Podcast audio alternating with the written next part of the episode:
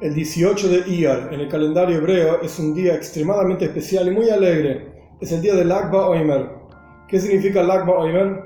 Cada letra en el abecedario hebreo corresponde con un número. La Lamed con el 30, la Gimel con el 3. La palabra Lag, Lamed Gimel, suma 33. 33 del Oimer. ¿Qué quiere decir esta cuestión?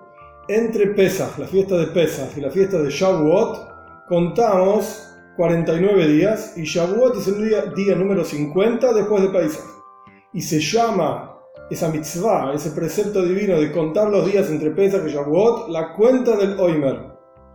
Entonces, el 33 del Oimer es el día número 33 de esta famosa cuenta del Oimer. ¿Qué es la cuenta del Oimer?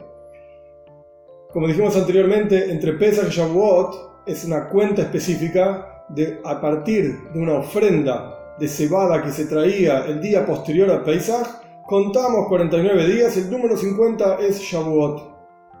Básicamente, como ya expliqué en otro video, la idea de la cuenta, el resumen, es el anhelo del pueblo judío por recibir la Torah. Cuando salieron de Mitzrayim, de Egipto, en Pesach, sabían que en Shavuot recibirían la Torah y contar los días, un día, dos días, tres días.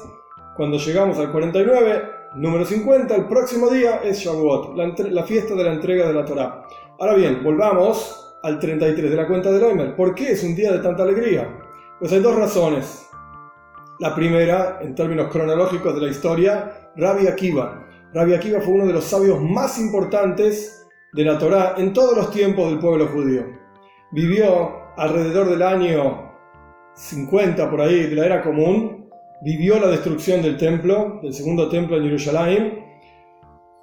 Rabbi Akiva tiene muchísimas historias, pero por lo menos para entender qué clase de persona era. Hasta los 40 años no había estudiado absolutamente nada, no sabía ni el Aleph Beis, ni el, ni el alfabeto hebreo sabía. En la práctica estudió muchísimos años y se hizo un gran sabio, llegó a tener 24.000 estudiantes. En un año hubo una plaga entre estos estudiantes y fallecieron, hay una discusión si fallecieron todos o fallecieron todos menos 5. El punto es que falleció muchísima, muchísima gente y esta plaga ocurrió entre Pesach y Shavuot. Por eso los días entre Pesach y Shavuot son días de duelo o semi-duelo.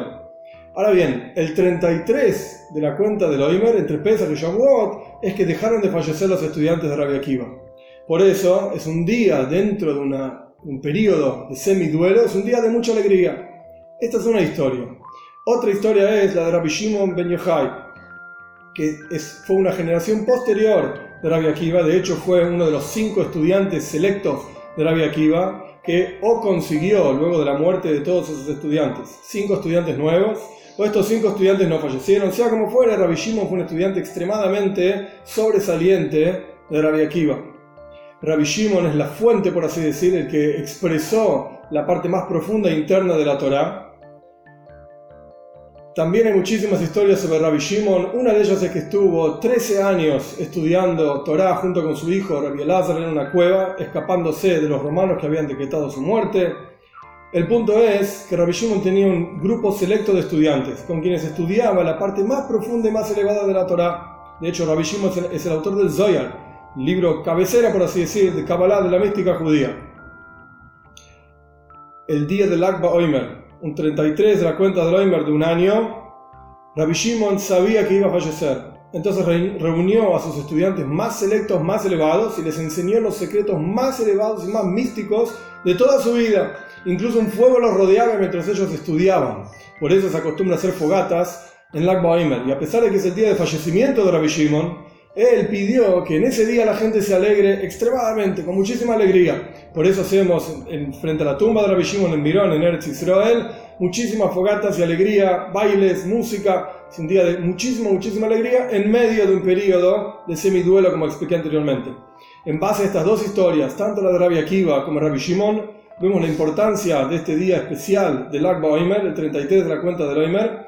Y para nosotros lo que queda es, Rabbi Shimon escribió en el Zoya que con con este libro tuyo, el pueblo judío vamos a salir del exilio, con misericordia.